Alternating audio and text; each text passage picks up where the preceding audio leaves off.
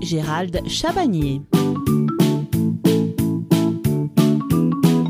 Pour bien débuter cette semaine, nous allons poursuivre ce sujet sur la réglementation avec les différentes étapes à suivre pour identifier vos tortues.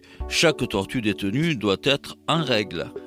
Les reptiles sont marqués par implantation d'un micro-cylindre de verre contenant un transpondeur à radiofréquence. Donc toutes les tortues devront être marquées avec ce type de procédé.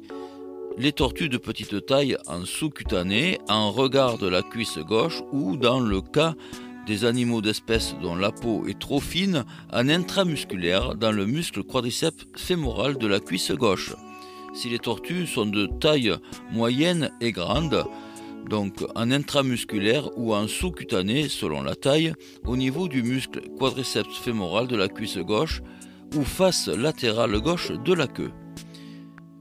Il existe aussi des dispositions dérogatoires pour les reptiles de petite taille.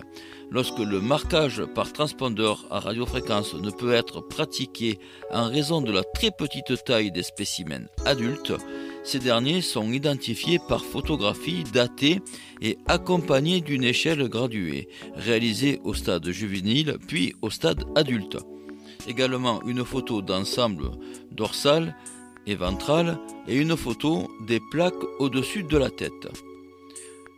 Toutes les anomalies comme par exemple les doigts ou orteils manquants seront notées.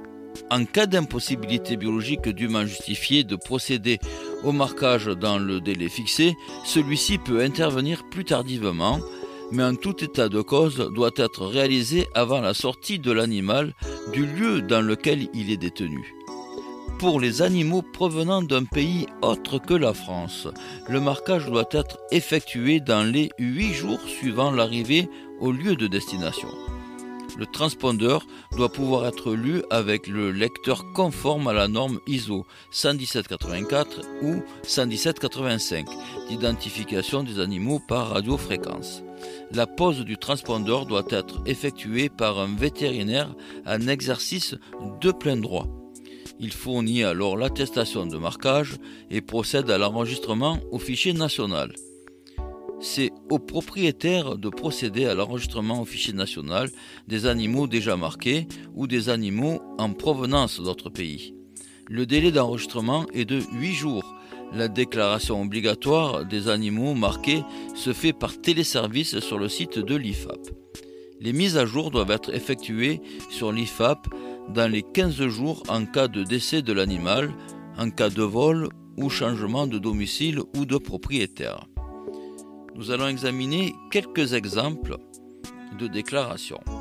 Vous détenez ou souhaitez acquérir moins de 6 tortues d'Hermann et vous n'avez pas d'autres tortues. Vous êtes sous le régime de la déclaration simple.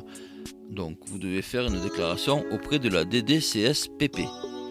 Si vous avez 4 tortues d'Hermann et 4 tortues d'Estep, donc un total de 8 tortues terrestres vraies, vous êtes sous le régime de l'autorisation, c'est-à-dire un certificat de capacité et autorisation d'ouverture d'établissement.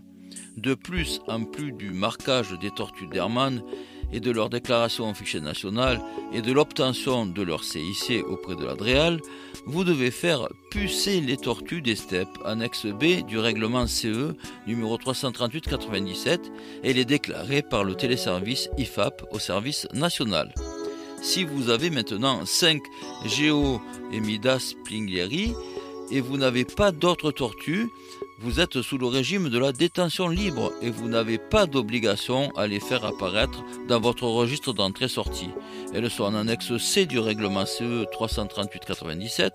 Vous devez quand même les faire pucer et les déclarer par téléservice IFAP au fichier national.